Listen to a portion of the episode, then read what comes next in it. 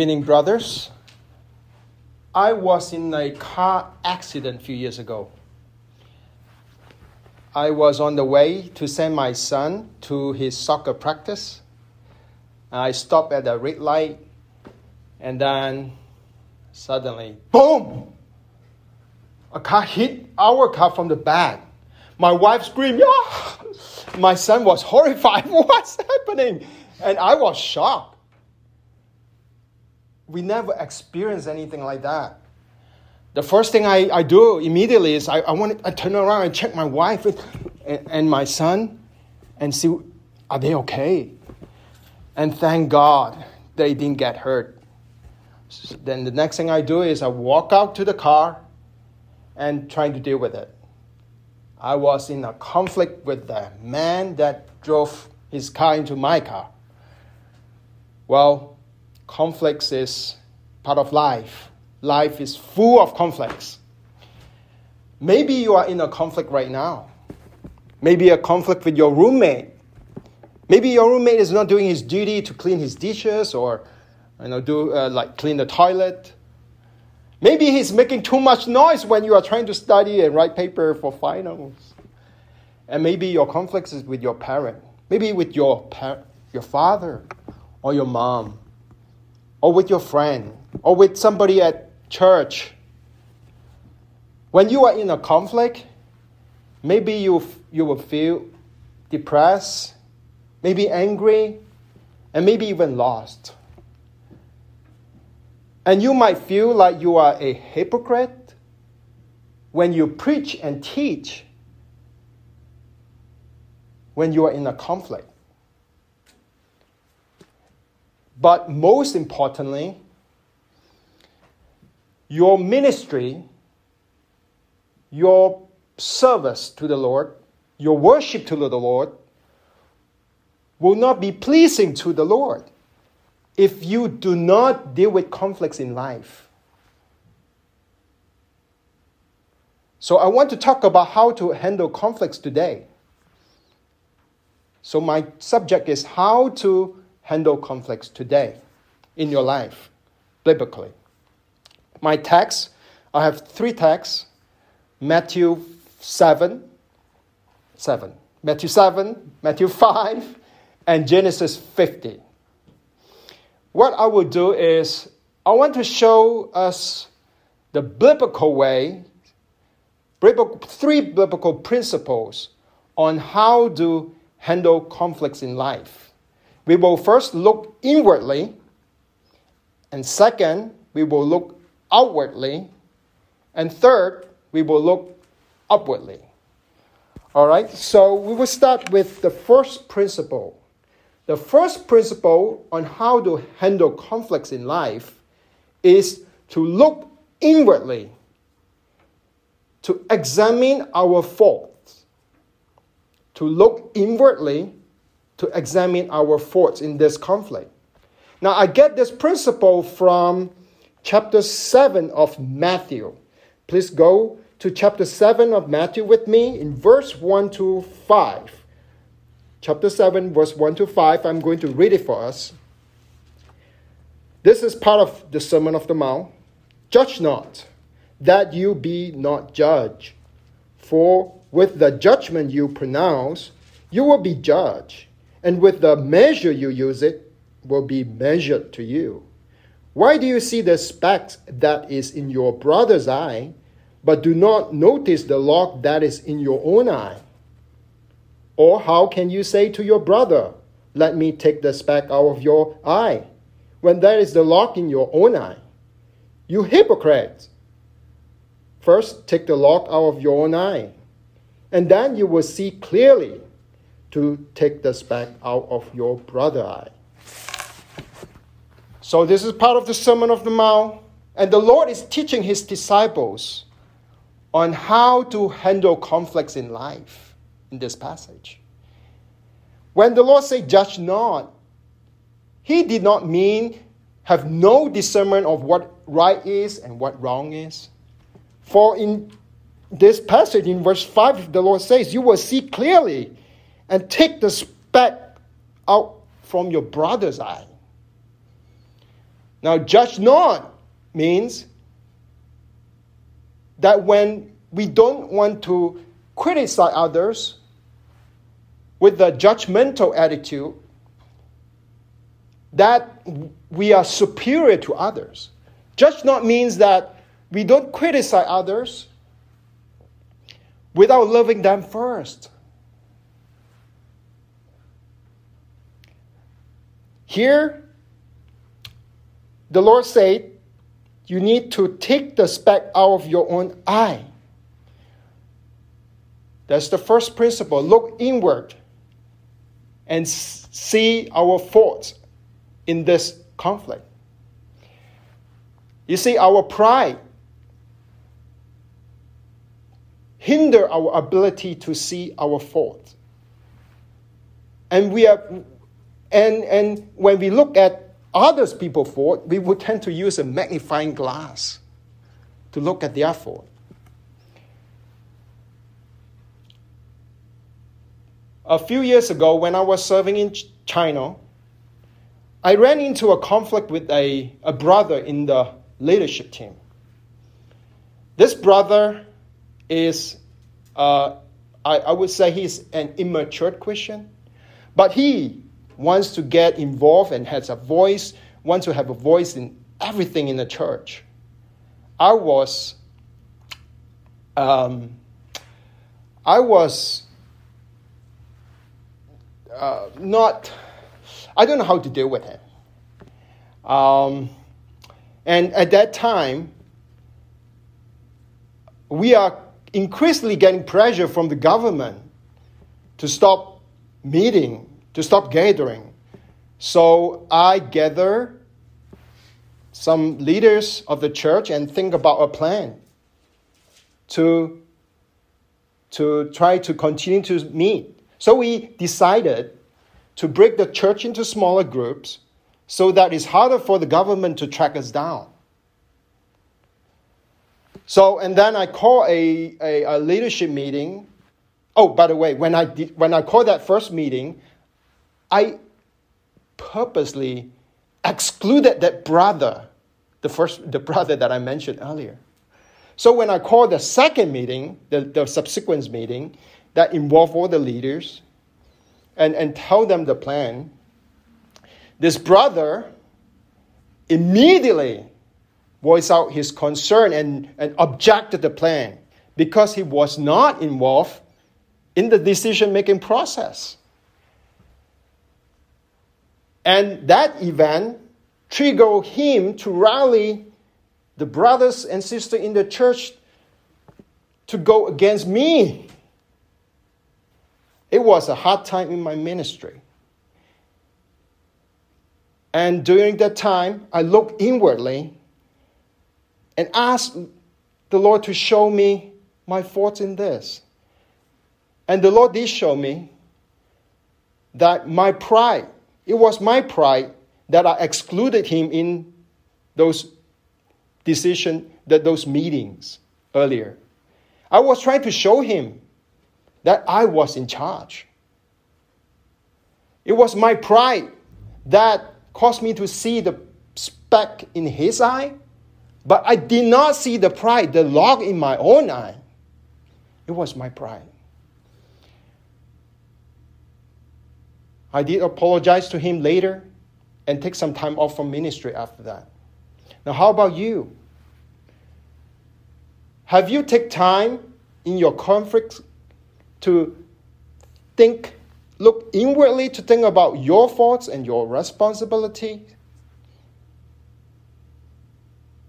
Maybe you have not.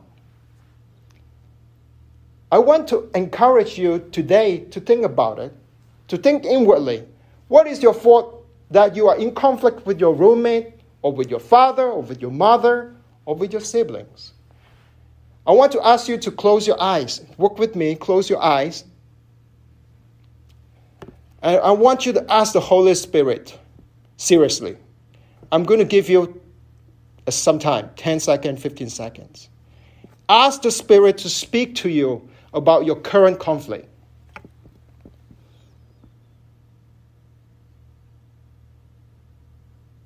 Okay, you can open your eyes. I want you to practice this at home. Ask the Spirit to reveal your faults in you.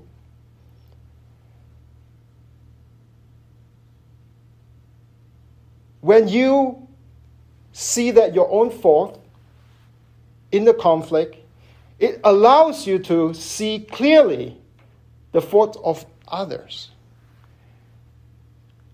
That's the first principle. What is the second principle in handling conflicts in life? The, the first principle is to look inwardly to examine our own fault.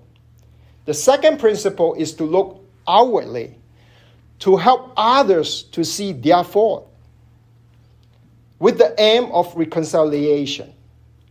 Now, I get this principle directly in the same text in Matthew 7, verse 5. It says that when you take the log out of your own eye, when you see your own fault, it has this amazing effects to allow you to see clearly the fault of others. And then you will see clearly, it says the text, and to take out the speck, and then not to see, but to take it out. Oh, the speck that is in your brother's eye.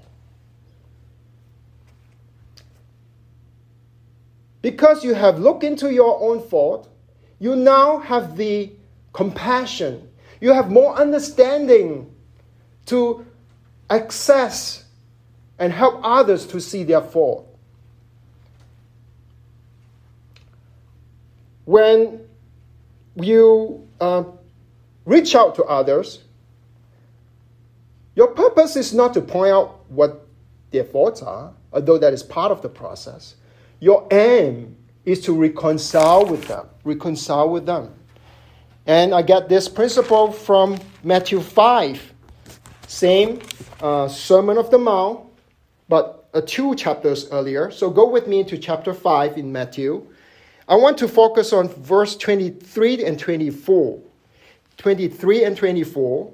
The Lord say, So if you are offering your gift at the altar, and then remember that your brother has something against you.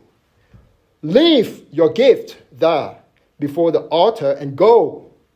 First, be reconciled to your brother, and then come and offer your gift. So the Lord is saying that when you serve the Lord, when you preach, when you worship at church, if you remember a brother is against you, you need to go handle this. You need to do something with it. Else, your ministry will not be pleasing to the Lord. Your worship will not be pleasing to the Lord. And he even uh, says that as your brother that has something against you is somebody that has something against you. Maybe he is angry with you. You need to leave your gift there, which is the, offering at the time, before the altar and go. Now you see, in Jesus' time, to sacrifice uh, and make offering, they have to go to Jerusalem, to the temple, right?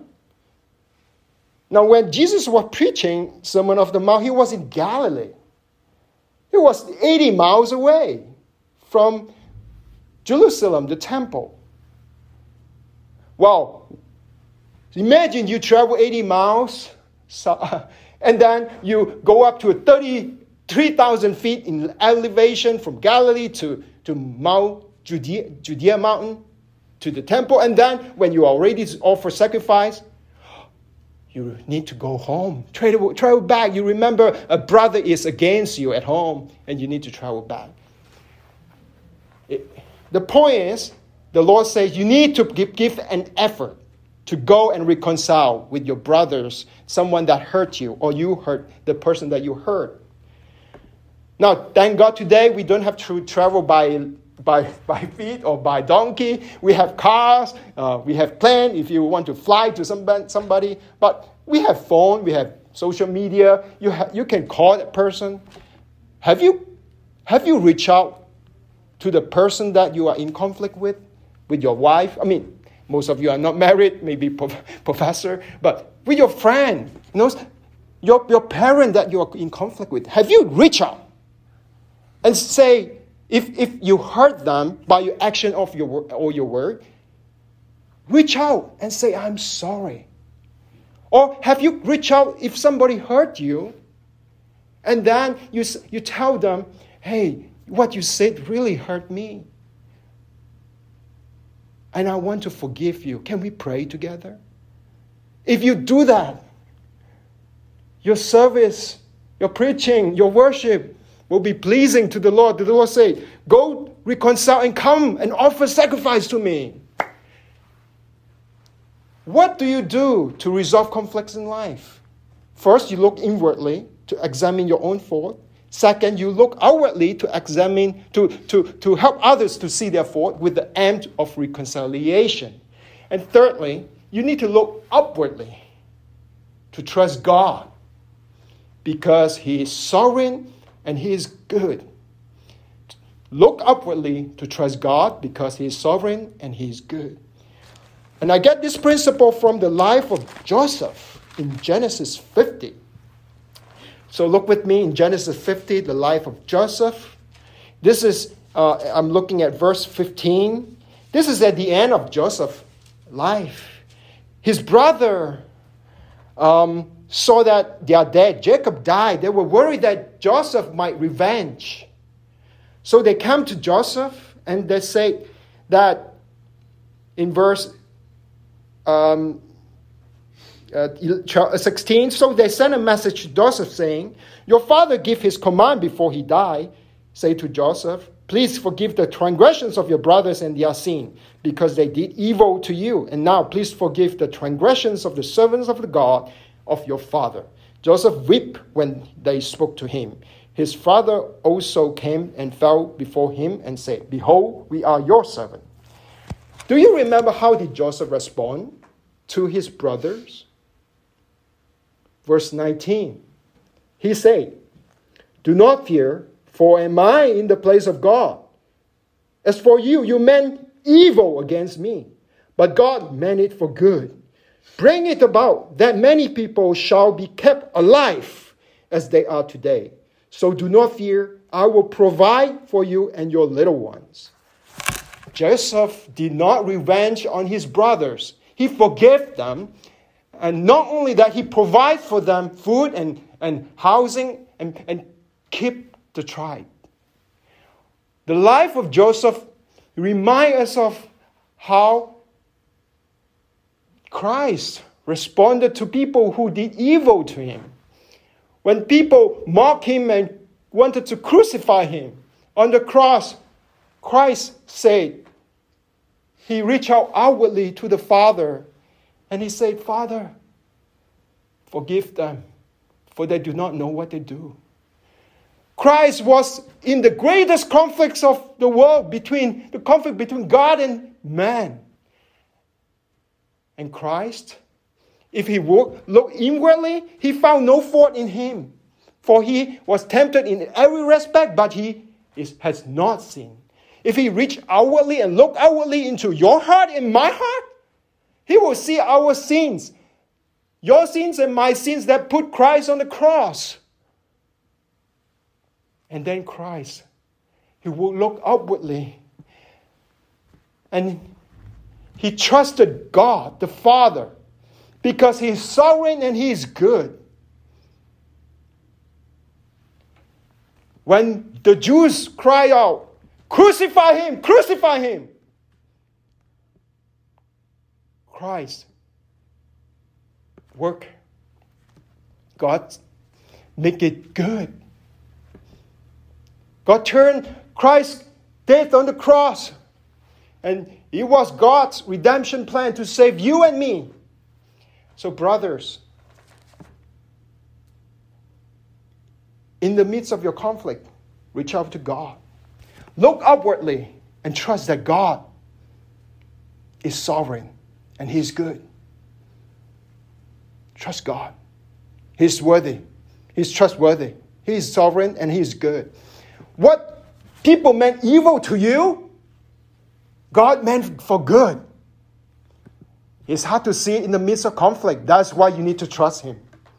Trust that He is sovereign and He's good. Brothers, how do you resolve conflict in life? First, you look inwardly to examine your own faults. Second, you look outwardly to help others to see their faults so that you can reconcile with them. But and for most importantly, you look upwardly to trust God because He's sovereign and He's good. Praise to His name. Amen.